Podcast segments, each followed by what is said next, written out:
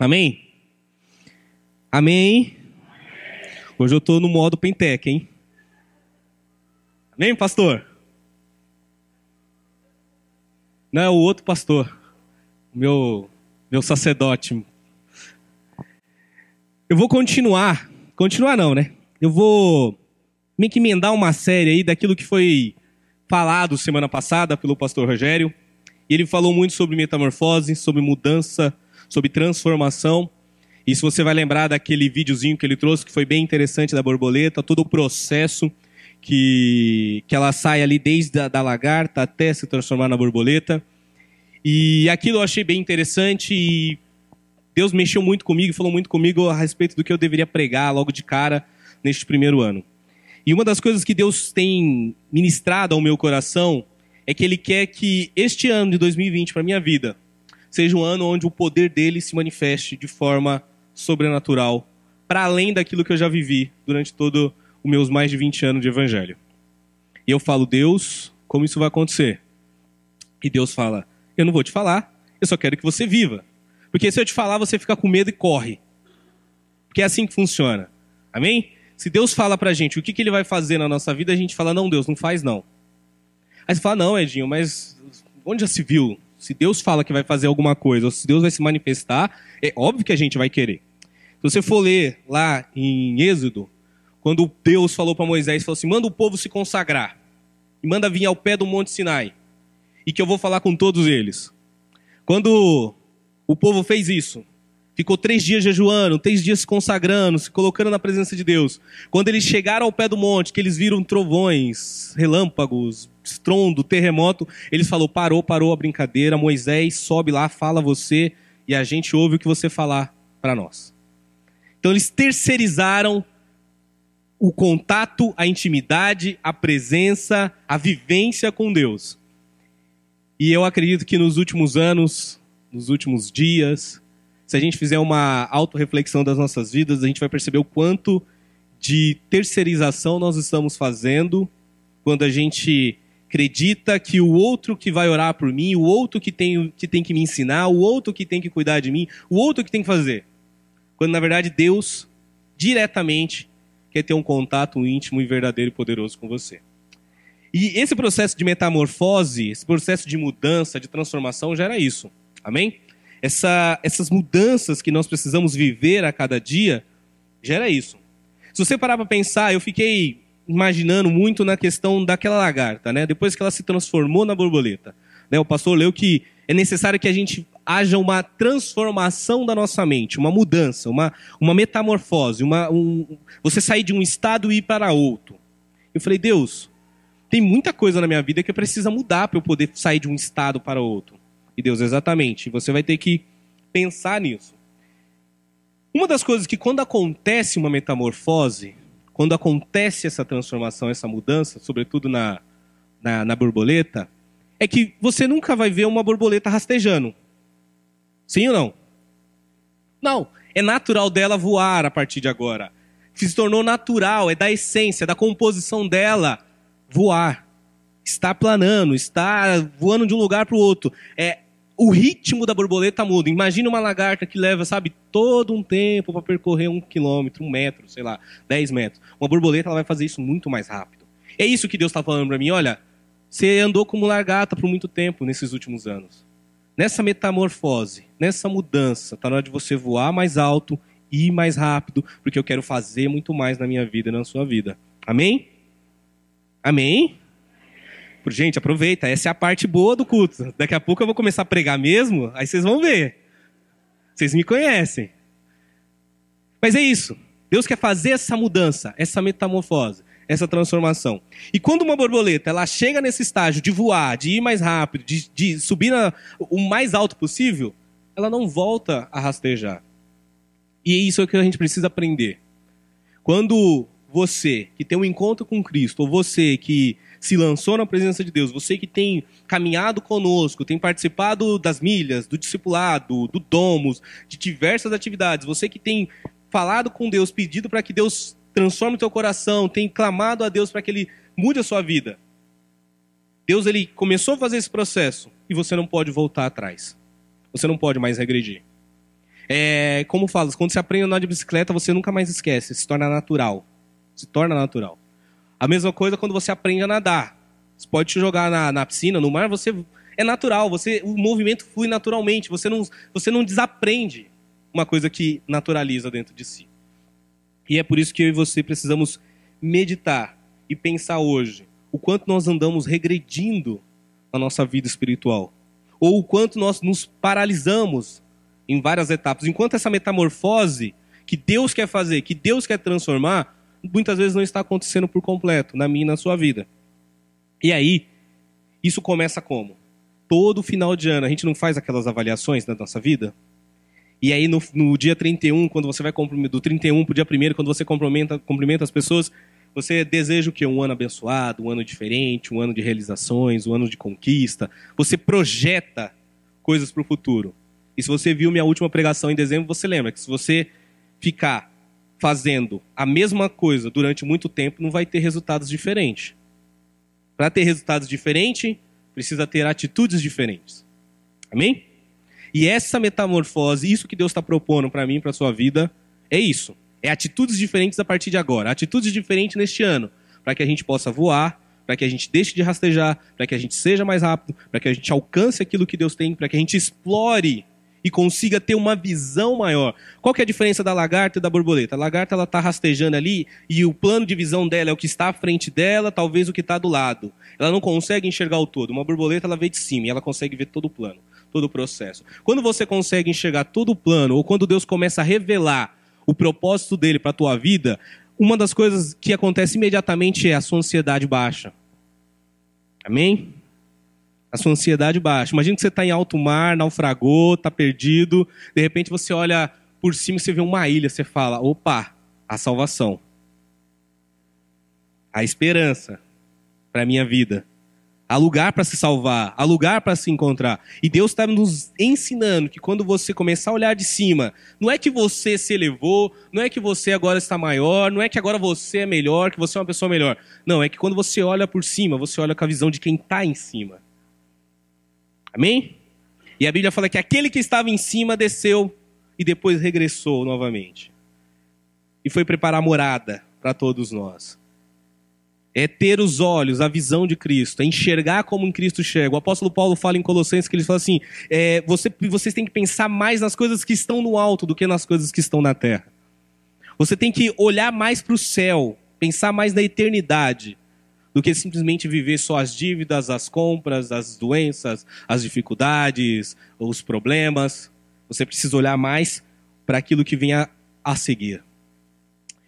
E quando a gente faz essas retrospectivas ao longo do ano, a gente cai numa cilada terrível que é tudo que eu fiz de errado, tudo que eu deixei de fazer, tudo tudo que eu poderia ter feito e não fiz. E aí você começa num processo de martírio, de arrependimento, e quando você percebe, você já entrou na metade do, do ano seguinte e continua cometendo os mesmos erros. Amém? É que nem no casamento. Se você comete os mesmos erros por muito tempo, não vai haver evolução no casamento. Não vai haver mudança, não vai haver transformação. Ah, mas o fulano é que tem que mudar, é ela que tem que mudar, é ele que tem que mudar. Não, é você que vive uma metamorfose, para de rastejar, para de ter lento e começa a ter uma visão diferente. Começa a olhar para a tua vida, para o teu casamento, para o teu relacionamento, para as áreas da tua vida, como Deus olha para ela. Deus vê o todo, vê o amplo. Amém? E muito desses erros que a gente vai enfrentando ao longo do, dos anos e a gente não, não sabe de onde vem, por que vem e por que, que a gente comete, muito deles tem a ver da nossa falta de conhecimento de quem Deus é, da revelação do que Cristo é, de quem é Cristo para mim e para você.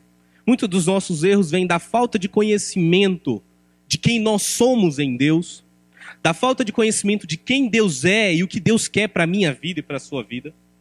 E muitos dos nossos erros ao longo do ano, desse ano que passou, se você fizer essa retrospectiva, você olhar para isso, você vai ver que 90% dele está associado à falta de conhecimento de Deus, a falta de conhecimento de Cristo, a falta de conhecimento da palavra dele, a falta de conhecimento de quem você é em Deus e o que Deus fez por você, a nova criatura que você se tornou. Isso é muito claro. E desconhecer ou não conhecer Jesus está na moda hoje em dia. Amém? É muito fácil as pessoas deixarem ou, pelo contrário, entender ou visualizar Cristo de uma forma totalmente diferente, totalmente complexa, totalmente é, até desrespeitosa, muitas vezes. Vou dar um exemplo para vocês bem polêmico. Eu acredito se você é crente como eu, e eu não sei se isso é bom ou se é ruim, mas você participa de algum grupo de outros crentes, né? Seja aqui da igreja, seja de fora, seja do trabalho, seja de amigos. E provavelmente você recebeu algum post dizendo que o Porta dos Fundos fez um vídeo falando que Jesus é gay, que Jesus é isso. Provavelmente você replicou esse vídeo, esse, essa, essa mensagem, essa imagem. Você cancelou ou recebeu um pedido para cancelar o seu Netflix e você acompanhou toda essa polêmica envolvendo o Porta dos Fundos. E eu também, como crente no mundo dos crentes, recebi isso e, por incrível que pareça, eu participo de vários grupos. Tem grupo do trabalho ainda sobre questões de política, sobre política pública, sobre racismo, faculdade. Eu tenho futebol. Eu não recebi isso de nenhum outro grupo, só do grupo dos crentes. Onde tinha crente, eu recebia isso. E eu não vou explicar o que é marketing negativo aqui, mas deu certíssimo pro Porta dos Fundos. Tanto que é o filme mais visto, filme nacional mais visto do Netflix. Enfim, eu não sei se você foi assistir. No dia 25, eu estava eh, com a minha irmã em casa, a gente conversando sobre várias coisas. E justamente ela recebeu alguma coisa no WhatsApp sobre isso. Eu tinha recebido e a gente falou: vamos assistir. Vamos ver. E a gente colocou o filme lá para assistir. E eu não sou muito bom para humor, assim, né? Eu tenho uma dificuldade com filmes de humor, assim, comédia. O negócio é guerra, é, é ficção científica, é ação, é é isso. Eu gosto disso, não tem jeito. E minha irmã não sai de uma. não foge muito a isso também. E a gente começou a assistir, e com 15, 20 minutos a gente falou: nossa, que negócio chato. Que besta, que idiota. E a gente tirou e assistiu outra coisa. Mas a gente foi pela curiosidade mesmo. E várias pessoas já me perguntaram sobre isso. E a resposta que eu tenho dado para algumas pessoas é feita elas pensarem da seguinte forma: quando eu, Edinho, qual é a sua opinião com relação ao que foi feito com Jesus e com a imagem de Jesus ali naquele filme, coisa do tipo. E eu começo a falar assim: você tem que fazer um exercício da seguinte forma. Imagine que você vai agora num hospital que tem uma mãe com seu filho com câncer, com leucemia ou com uma doença grave na UTI e essa criança foi curada, Jesus fez algo maravilhoso na vida dessa criança, naquela família, naquela transformação. Aí você chega nessa mãe e mostra o filme do Porta dos Fundos e fala: Ó, oh, isso aqui é Jesus. Ela vai olhar e fala: Não, isso não é Jesus. Eles não sabem o que é Jesus. Isso não é Jesus. O Jesus que eu conheço, que eu vi, o Jesus vivo, que atua e opera na minha vida, não é isso que eles estão retratando nesse, nesse filme de comédia desrespeitoso. Não, infelizmente, coitados, eles não sabem quem é Jesus. Se você chegar agora num cara que estava preso e dentro da cadeia ele ouviu o evangelho, ele participou de algum culto, ele foi quebrantado, ele se arrependeu da sua vida de crime, de, trans, de tudo que ele fez, Cristo fez sentido para ele, a cruz fez sentido para ele. Você chegar nele mostrar o filme e falar assim: olha, isso aqui é Jesus. Ele vai dar e falar: mano, você está tirando, né? Isso aí é Jesus? Está louco? Nunca. Jesus é isso, é isso, é amor, é graça. Se você for agora, agora, nesse exato momento, às 5 para 11, lá no Butantã, na Avenida Rio Pequeno, número 1094, e conversar com uma mulher chamada Maria de Jesus e falar com ela o seguinte, assim, Dona Maria, a senhora que perdeu o seu marido há 23 anos atrás assassinado, teve que conviver, eh, era faxineira, só teve até o ensino fundamental, teve que cuidar de três filhos, uma menina e dois meninos, o Diego, o Edinho e a Vanessa e cresceu durante toda a vida num ambiente de violência, de crime, de morte, de tráfico. E Jesus entrou na tua vida e por meio da tua vida você conseguiu ver a tua família sobreviver e a mudança que Jesus fez na tua vida, na vida dos teus filhos. E apresentar o filme Porta dos Fundos para ela, sabe o que ela vai te dizer? Ela falou: "Não, você está enganado. Isso aí não é Jesus, não. Porque o Jesus que mudou a minha vida, que transformou a minha vida, que transformou a vida de um dos meus filhos, que era extremamente rebelde, amargurado, revoltado, ela vai virar para você e falar assim: agora você vai lá. Aqui é Barueri ou Santana aqui? Barueri, na Avenida Queimadas. 475, na igreja chamada Prisca. Ele vai estar pregando agora nesse exato momento. Eu vou falar: isso é Jesus. Não é um filme que satiriza, que desrespeita. Não é isso. E você entra nessa pilha de brigar, de discutir, de tentar defender a honra de Cristo, quando na verdade você só está promovendo coisas. E Jesus, ele, ele, na própria pele, ali, ele experimentou isso. Ele sabe o que é isso.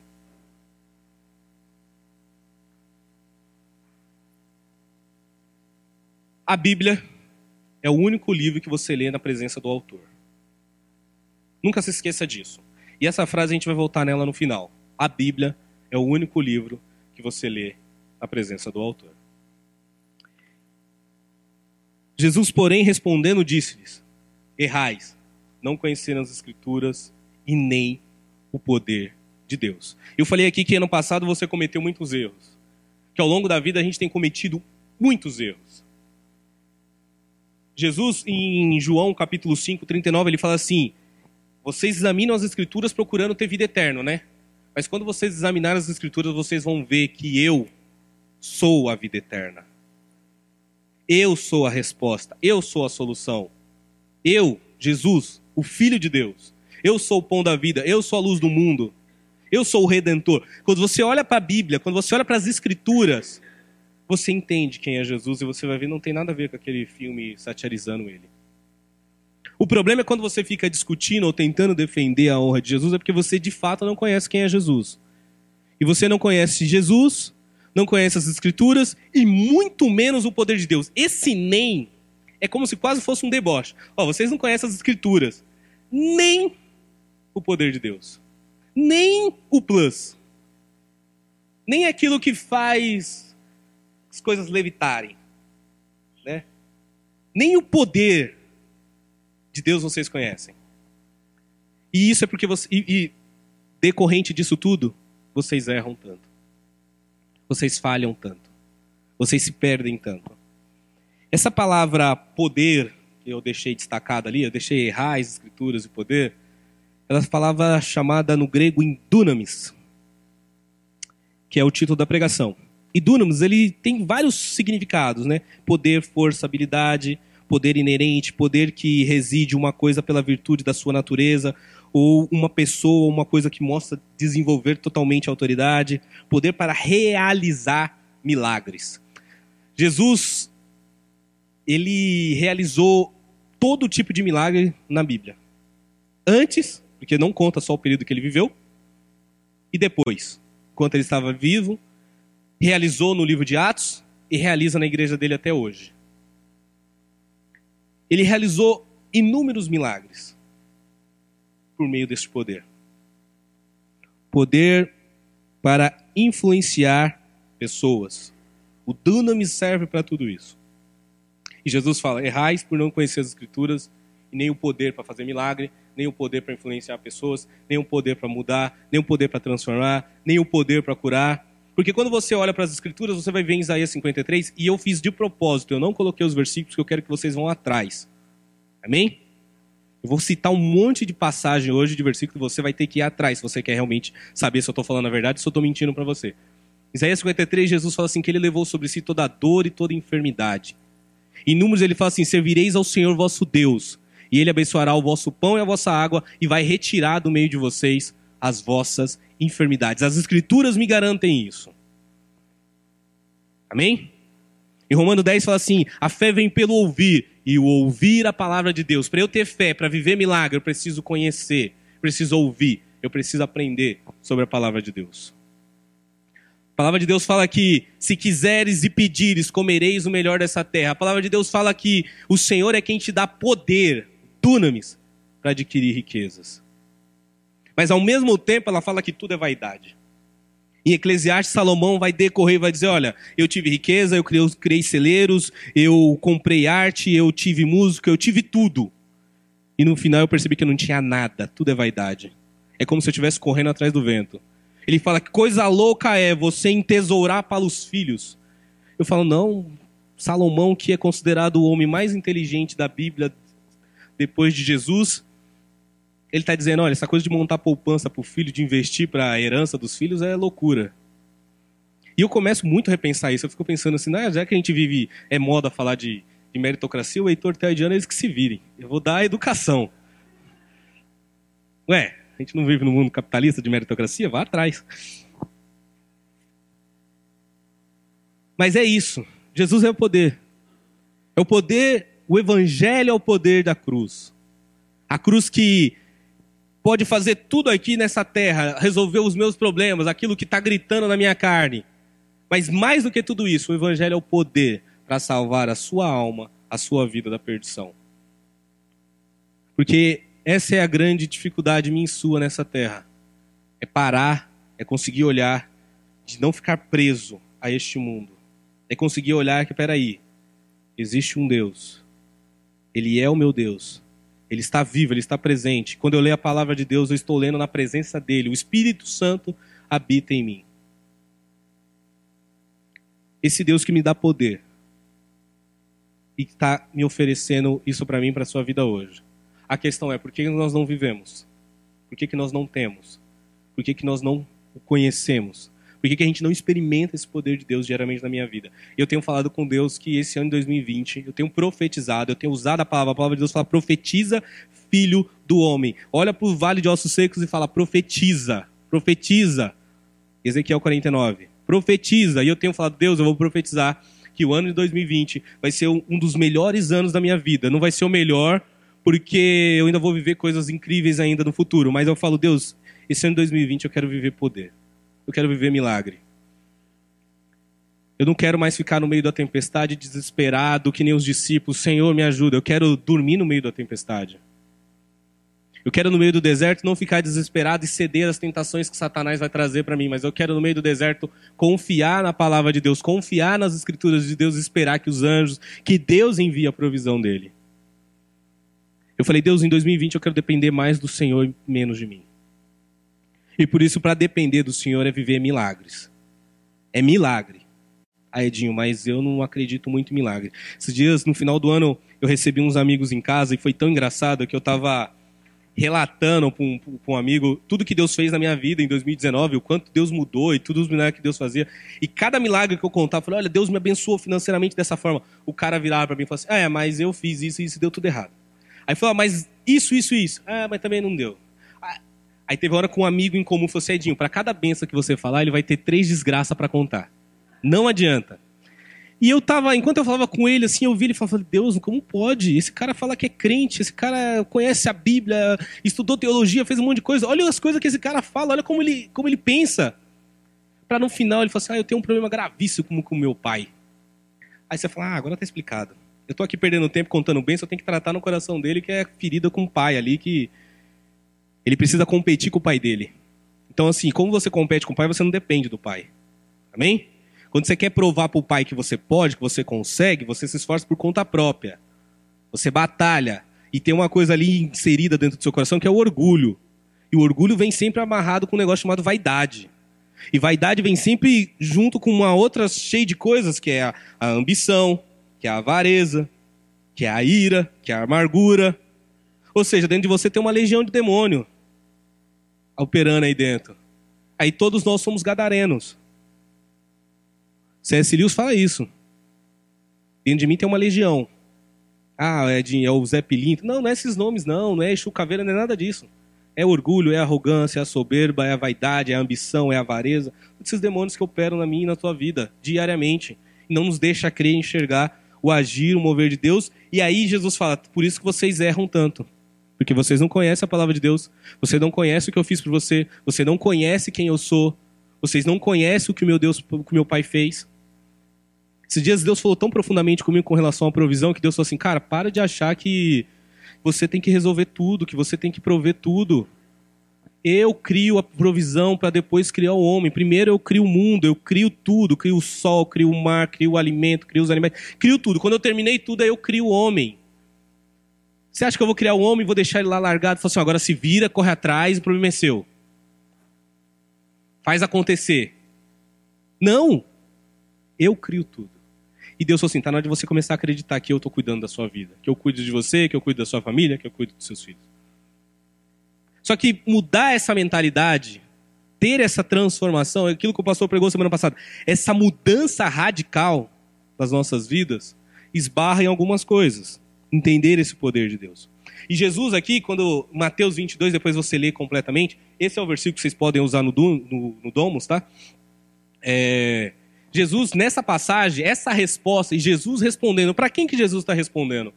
Quando você começa a ler o capítulo 22, Jesus ele começa a descrever uma parábola. Ele fala assim, olha, havia um rei, e ele ia fazer um grande casamento, e ele convidou as pessoas importantes do seu reino para participar do casamento. Só que as pessoas importantes do seu reino, um falou que tinha negócios para resolver, outro tinha casa para arrumar, outro tinha trabalho para fazer, tinha uma viagem para fazer, tinha que se divertir com a família, tinha que fazer isso, aquilo. Ninguém pôde vir para o casamento. O rei ficou extremamente irado. E falou assim: ó, vai lá e agora chama todas as pessoas que estiver na rua, as boas e as más, e manda elas vir para o casamento. Enquanto estava tendo as festas, o rei identifica uma pessoa que está sem roupa no oficial. Ou seja, ele não estava vestido adequadamente. O rei pergunta: Como você conseguiu entrar aqui? Sem roupa, sem vestes. E aí a pessoa não soube como responder, e o rei falou assim: Agora pega ela e lança nas trevas. E aí eu fico pensando, Jesus, o que, que o senhor quer dizer com isso, né? O que, que Jesus estava explicando para aquelas pessoas naquela hora? E Jesus falava com parábolas que era justamente para os religiosos, para aquelas pessoas que tinham uma visão totalmente distorcida, um olhar sobre a fé e sobre Deus totalmente contrário, para que eles não entendessem de propósito. E aí eu explicar essa parábola, fica muito claro que quando você não tem as vestes, não tem, ele chama os bons e os maus. Jesus chama toda e qualquer pessoa para o evangelho, para o reino de Deus. Amém? Toda e qualquer pessoa para ser salva. Ah, Edinho, mas a pessoa lá não tem não tem salvação, não. Aquele lá não, é impossível. Para ele, não. Jesus chama todos. A questão é, para estar na festa, tem que estar com as vestes.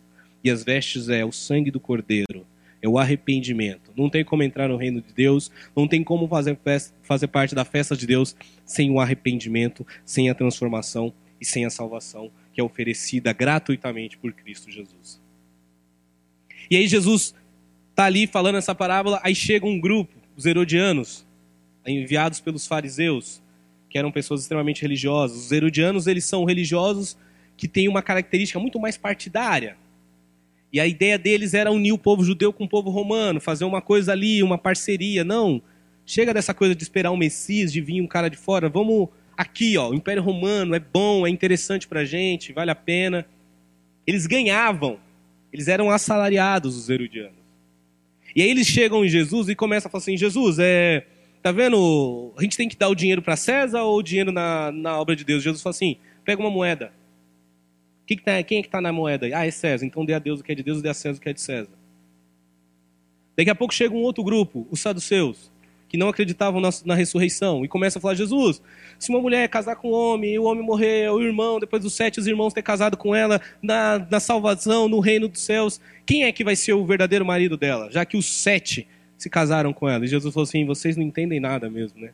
No reino dos céus não vai ter casamento, não vão cidades se casar, vão ser todos como os anjos dos céus. E aí vem um terceiro grupo, os fariseus, né? Que é para fechar com chave de ouro e falar assim: Jesus, qual que é o, o maior mandamento?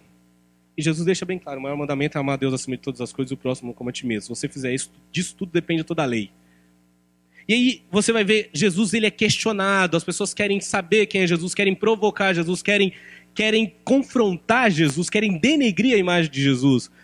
Querem falar de três coisas que são extremamente caras para mim e para você: dinheiro, o futuro e o legalismo do nosso dia a dia. As ordens, as regras, o, o, a padronização. As pessoas. Hoje a gente vive numa sociedade que quer padronizar todo mundo. Todo mundo tem que ser igual, todo mundo tem que pensar igual, todo mundo tem que falar igual, todo mundo tem que se vestir igual, todo mundo tem que ser igual. E te Deus fez individual e diferente. Amém? E Jesus ele tem que responder essas pessoas. E aí ele responde dessa forma: olha, vocês me fazem essas perguntas, mas vocês erram tanto. Porque vocês não conhecem as escrituras. Tudo isso que vocês estão perguntando já está lá. E além de não conhecer as escrituras, que está aqui, que está disponível, que está na sua mão, que é palpável, que é visível, vocês não conhecem nem o poder de Deus, que é sobrenatural, que é invisível, que é soberano, que é poderoso, que é por meio de milagre. Amém? E eu me identifico muito com isso. Eu identifico muito a nossa geração dessa forma. Vira e mexe, a gente está questionando Deus no poder dele. Vira e mexe, a gente está questionando Deus do que deve ser feito ou não deve ser feito. Como as coisas têm que acontecer ou não. Como que minha vida tem que ser ou não. A gente quer dizer para Deus como que ele tem que fazer na minha vida. E Jesus responde: Ó, oh, vocês erram tanto porque vocês não conhecem as Escrituras e nem o meu poder. Vocês se desesperam, vocês ficam ansiosos, vocês têm medo, vocês tomam atitudes impensadas, vocês falam que não devem, vocês agem de forma errada porque vocês não me conhecem. Vocês não sabem quem eu sou. E isso tem mexido muito comigo, né? Quando Jesus ele traz esse exemplo de ou ele fala sobre a gente não conhecer as escrituras, me veio à mente uma coisa bem interessante. E aí eu vou precisar de ajuda dos universitários. Amém? Enquanto eles não vêm, eu vou chamar um time de peso, pessoa, uma galerinha altamente qualificada para me ajudar na pregação. Eu quero que vocês, vocês você viu, né? Eu trouxe, eu atualizei, né? Não trouxe imagem antiga de quadro velho, não. É, é só Russell Crowe, só os caras cara da Record ali, ó. Pensando o quê? Moisés, Davi. Eu quero que vocês, rapidamente, assim, vamos, vamos lá, bate pronto, assim, né? Aqui pode. No Domus é que vocês falam, mas aqui eu vou, vou, vou dar essa. Vou ceder 10 segundos do meu tempo para vocês. Uma coisa que Noé fez de importante na vida dele, ou uma característica, algum feito da vida de Noé a arca. E Moisés? O mar. Vamos, gente, pode falar. E Davi? O gigante? Eu vou perguntar para os universitários. É... Aqueles a quem pertence o reino dos céus. O que, que Noé fez, criançada? Olha, construiu um arco, vocês estão bem, hein? Andando bem. O que, que Moisés fez, criançada? Abriu o mar, ó. E Davi? Matou um gigante, parabéns, palmas.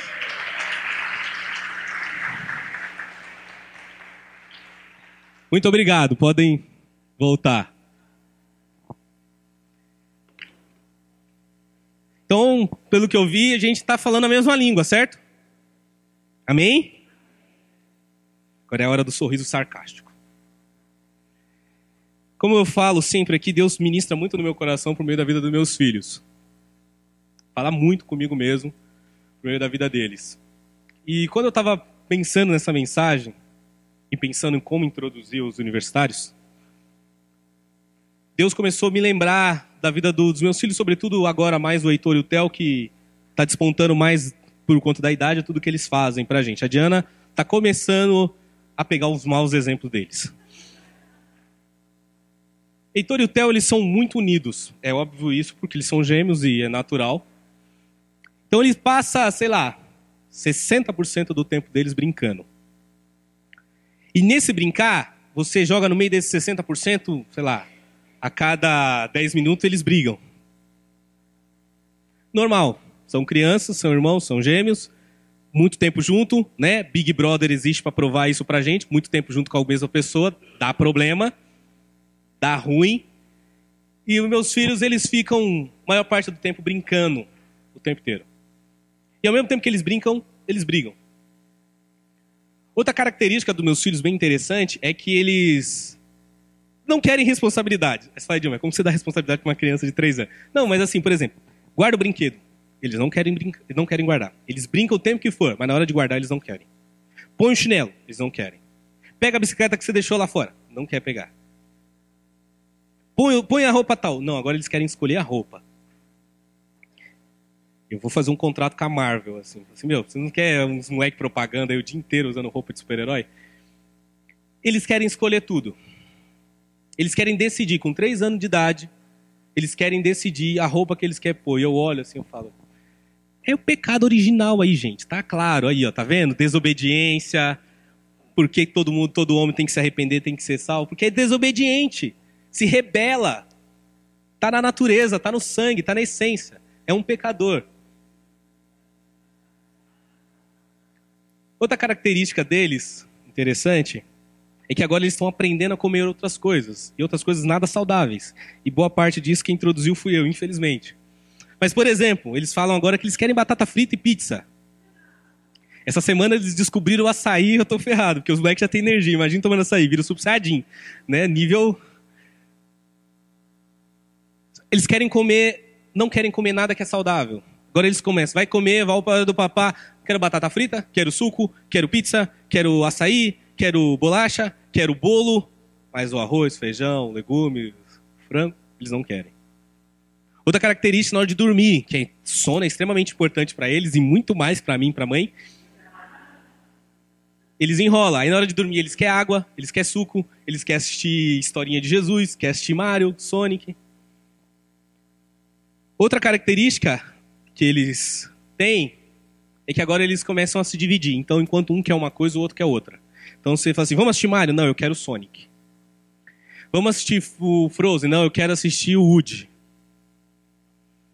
E uma outra característica que é contraditória a isso tudo é: se eu chegar com um carrinho vermelho e um carrinho azul, deu briga.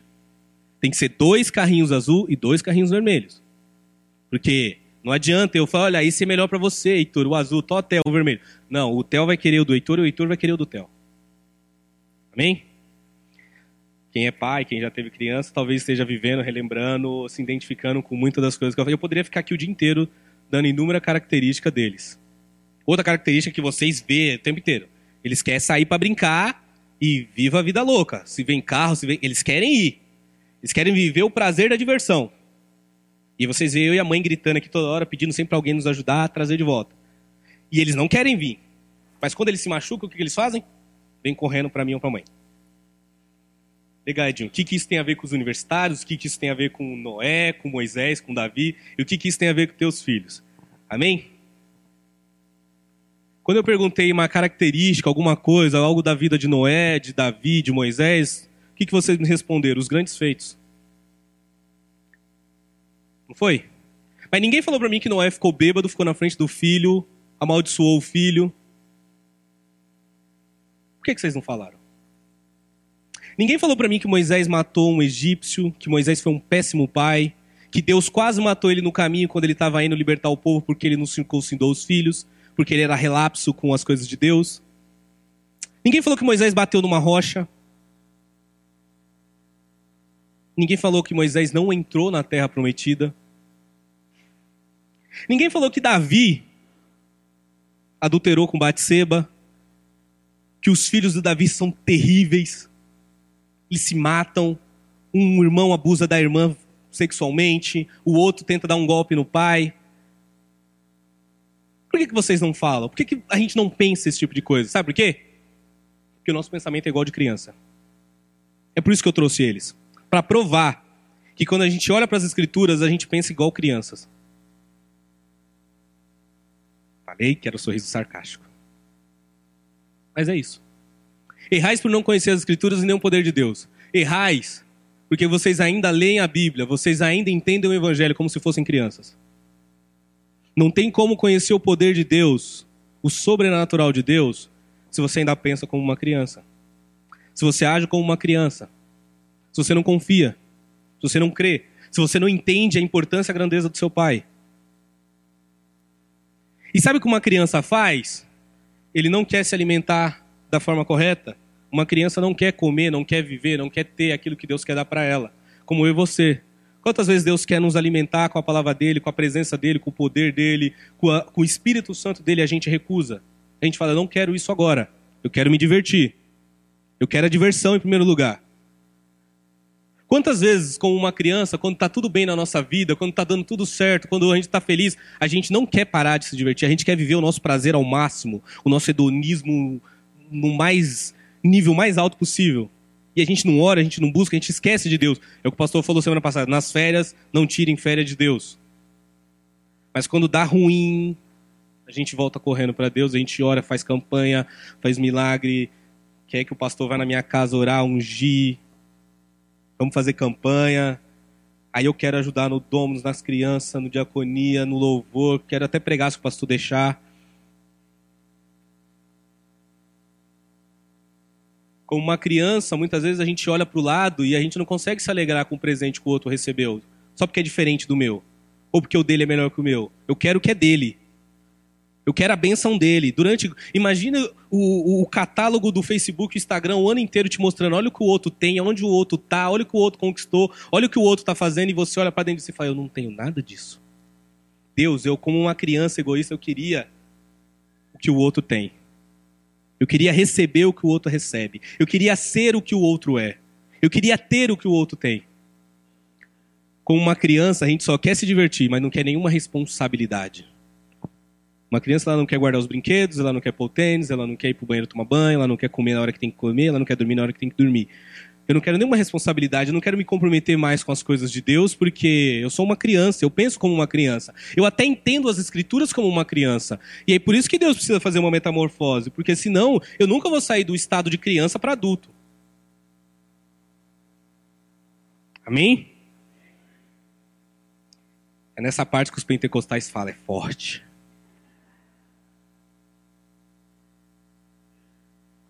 Mas é isso. Eu trouxe as crianças para provar que nós pensamos como crianças. Ainda as coisas de Deus. Os erros da vida desses homens não são para ser vergonhosos. Pelo contrário, os erros da vida de cada um deles só mostra para mim o quanto eu sou um pecador também. E a mesma forma como Deus fez na vida deles, Deus pode fazer na minha vida. E ao mesmo tempo que Deus faz na vida deles, fez na minha vida, quer fazer na minha vida, Deus fez coisas milagrosas milagrosas na vida dele, ou seja, é pelo poder de Deus. Em terceiro lugar, você e eu erramos muito, mas Deus vai te deixar conhecido por aquilo que você fez de certo. Deus vai te honrar, sua memória vai ficar pelo aquilo que você fez de certo. Quando realmente você buscou e adorou a Deus. É por isso que eu e você precisamos evoluir na metamorfose do nosso pensamento. Sair desse estágio ir para um estágio maior.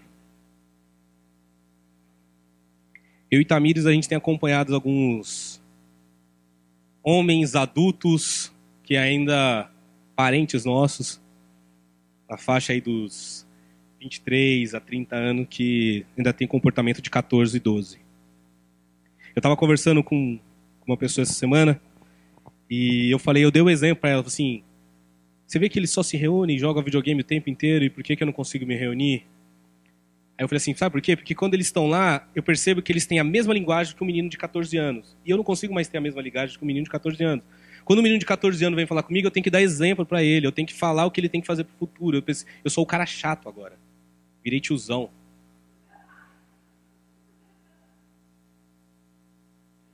Mas não tem como, eu teria alguma coisa muito errada se as minhas ideias fossem parecidas com a ideia de um garoto de 14 anos. Se a minha linguagem, se o meu comportamento e se eu consumir as mesmas coisas que ele. Tem alguma coisa muito errada comigo, não com ele. As crianças estão perfeitas na limitação do pensamento delas. Eu e você não. Aí você fala assim, Edinho, então quer dizer que criança não é usada por Deus? Pelo contrário. Jesus, com 12 anos, discutia com doutores. Samuel, com tenridade, novíssimo, dava lição para profeta.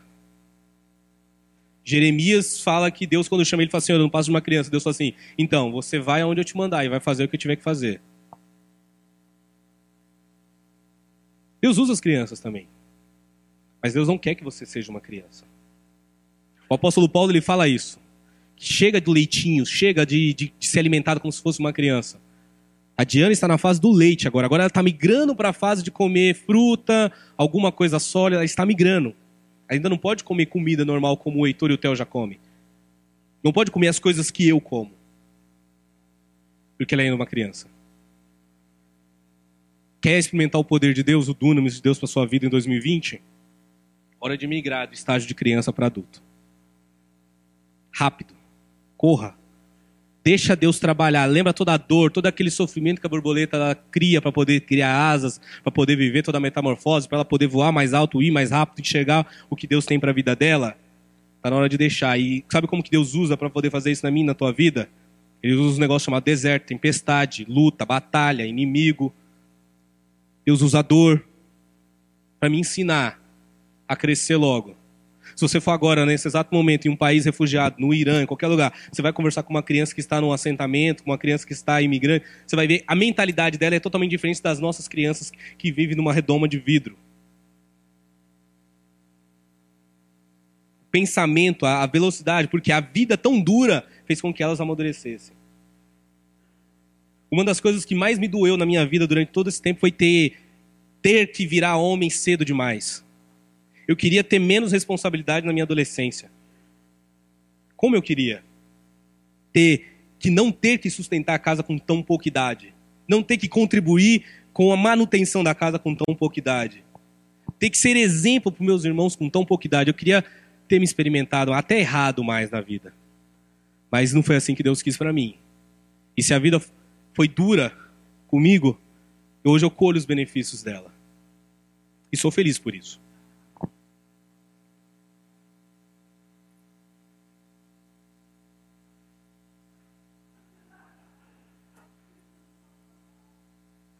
Presta atenção, hein? Vocês vão ganhar no WhatsApp da igreja essa imagem para vocês lembrarem todo dia. Está na hora de mudar. Mas receberão poder quando o Espírito Santo descer sobre vocês e serão minhas testemunhas em Jerusalém, em toda a Judéia e Samaria e até os confins da terra. Amém? Quer receber poder? Para que você quer poder? Lembra que uma criança só quer benefício? Uma criança ela só quer. Meus filhos hoje em dia eles aprenderam o que é mercado, o que é shopping. Por incrível que pareça. Com três anos de idade. Quando eu faço o caminho do shopping, eles perguntam: a gente vai no shopping? A gente vai brincar no shopping, papai? Ou então, quando eles falam: a gente vai no mercado? Que aí eles a balinha, papai, o suco, o danone, a bolacha. Você quer poder para quê? Para pedir coisas para Deus? Para ser como uma criança que só sabe pedir coisas para o seu bel prazer? Ou você quer poder do Espírito Santo? Porque se você quer poder, presta atenção, uma criança quer poder para benefício próprio. Um adulto, um servo, um discípulo vai receber poder para ser o quê? Testemunha. Amém? Ah, Edinho, mas Deus não vai me abençoar com as coisas que eu preciso? É o contrário, buscar primeiro o reino de Deus e as demais coisas vos serão acrescentadas. Lembra que eu falei? Primeiro Deus criou o mundo, criou todas as coisas, e depois Deus criou o homem.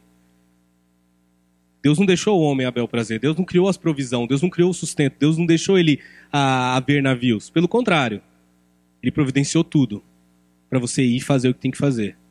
Deus providenciou tudo, falou agora crescer e multiplicai-vos. O problema é que eu e você ficamos correndo atrás da bênção, e não fazemos a vontade de Deus. Quando a gente corre atrás da bênção, a bênção não vem até nós. Deuteronômio 15 fala que as bênçãos do Senhor te alcançarão. Não é o contrário. Amém? Não é o contrário. Gente, a gente precisa uma um discípulo de Jesus, um verdadeiro discípulo de Jesus. Você sente o amadurecimento o estágio de crescimento, a evolução dele, quando ele se doa, quando ele se entrega. Pedro, quando Jesus estava lá para ser crucificado, ele falou: Não, Jesus, não faça isso não, fica aqui com a gente. Você não vai morrer, não. Para com isso. Fica aqui, tá legal. Você multiplica pão, você faz a gente andar sobre as águas, você para a tempestade. Jesus, fica aqui, tá bom os milagres, tá bênção. Morre não, fica com nós. Quando no momento de dificuldade, ele nega Jesus. Mas depois você vai ver no livro de Atos, ele fica feliz quando ele é preso por pregar o evangelho. Ele sai da cadeia porque foi preso pregando o evangelho, por estar testemunhando de Jesus. No dia seguinte ele volta para a praça de novo e quem prendeu ele fala: "Mas a gente não prendeu esses caras ontem? Eles já estão aqui de novo falando de Jesus, pregando o evangelho de novo na cidade. De novo eles estão aqui? Eles não têm medo de morrer?" Eles, pelo contrário, eles ficavam felizes quando eles apanhavam, quando eles eram perseguidos, quando eles eram dignos de morte pelo Evangelho. Pedro ele saiu da meninice e foi para um estágio de amadurecimento. Amém? A gente precisa sair dessa, desse, desse pensamento infantil E eu estou falando dessa metamorfose, esse é uma, viu, gente? Se deixar, a gente prega sobre metamorfose o ano inteiro. Porque tem muita coisa que precisa mudar na minha e na sua vida. De uma forma radical. Um, discípulo verdadeiro, ele testemunha. E um discípulo verdadeiro, ele tem prazer em servir o reino de Deus. Ele tem prazer em estar na presença de Deus. Ele tem prazer em fazer parte daquilo que Deus está chamando ele para fazer. Amém? Se servir a Deus para você é um peso, é uma obrigação que você fala, ah, eu vou porque senão o pastor vai ficar chateado comigo. Ah, eu vou porque senão o que, que o pessoal da igreja vai dizer ao meu respeito. Ah, eu vou porque eu preciso fazer. Para agora o que você está fazendo. Fala, pastor, eu ainda não entendi o que as escrituras são, o que é o poder de Deus. Porque servir a Deus é andar no poder de Deus. É uma das coisas que eu tenho batido na tecla com os diáconos aqui da nossa igreja. É andar no poder de Deus, tem que, tem que aparecer, isso aí tem que surgir. Está na Bíblia, está prometido. Recebereis poder ao descer sobre vós o Espírito Santo. Poder para fazer o quê? Para curar, para libertar, para salvar, para abençoar vidas. Eu tenho falado muito para Deus, eu falo, Deus, eu não quero mais perder tempo da minha vida com coisas que me afastam de Ti. Eu falo, Deus, o Senhor já me usou tanto, eu quero ser usado muito mais, mas de uma forma muito, muito mais intensa, muito mais poderosa, muito mais radical. E ao mesmo tempo falo, Deus, eu morro de medo de tudo que eu preciso fazer na minha vida. Todas as pendências que eu tenho, as dificuldades que eu tenho, mas Deus, eu quero confiar que o Senhor vai cuidar de mim. Eu quero confiar que buscar primeiro o reino de Deus e as demais coisas serão acrescentadas. Está nas Escrituras e eu entendo as Escrituras. A palavra de Deus diz que o Senhor ele te chama, me chama, e é um privilégio para mim e para você servir a Deus. Amém? É um privilégio falar de Jesus para outra pessoa. É um privilégio pregar. Eu me sinto realizado cada vez que eu subo aqui para pregar. Eu posso fazer isso pro resto da minha vida. É um privilégio falar de Jesus para as pessoas. É um privilégio, é uma honra pregar o evangelho de Deus para as pessoas. É difícil? É. Você tem que fazer escolhas? Tem. Você tem que trocar algumas coisas? Tem. Algumas coisas você vai ter que abrir mão? Vai, é sacrifício. Quem não gosta de fazer sacrifício? Criança. Quem faz sacrifício? Adulto. Amém? Sermião testemunhas. Deus me chama, Deus te chama para ser uma testemunha dele em todos os níveis que você puder. Que você deixar. Não só aqui servindo aqui na igreja, mas no seu trabalho, na faculdade, na escola, nos seus amigos, onde quer que você esteja, nos seus negócios, nas relações que você tem com a sua família, com as pessoas. Deus te escolheu, Deus te chamou para fazer a diferença. Isso é maravilhoso. Isso, isso tem que ser o suficiente para alegar o meu coração e o seu coração. Ser chamado para testemunhar a maior obra que Deus fez na terra, que é falar do Filho dele, que é revelar a salvação por meio da cruz, que é o Filho dele, salvando a minha e a tua vida. Spurgeon, que é um, um autor que eu gosto bastante, eu sempre falo dele aqui. Ele fala essa frase: Meu filho, se Deus o chamou para o ministério, não se rebaixe ao ponto de ser rei em qualquer país. Amém? No meu coração, não tem nada mais importante. Eu não posso eu posso exercer qualquer trabalho, ter a honra que for, ter o salário que for, mas nada nunca vai ser mais importante do que pregar o Evangelho. Essa é a missão da minha vida. Esse é o propósito pelo qual eu nasci. É por isso que Deus me conduziu durante todos esses anos. E está na hora de você enxergar, eu e você enxergarmos com mais clareza, deixar de rastejar e falar assim: Deus me chamou para alguma coisa. E quando eu vou olhar nas Escrituras, só tem uma coisa para a qual Deus me chamou: ser testemunha dele, testemunhar o que ele fez. E essa testemunha vai vir acompanhada de uma coisa chamada poder de Deus para fazer coisas. Amém? Quem quer deixar de ser criança? Amém? Em nome de Jesus? Fique de pé. Vamos orar.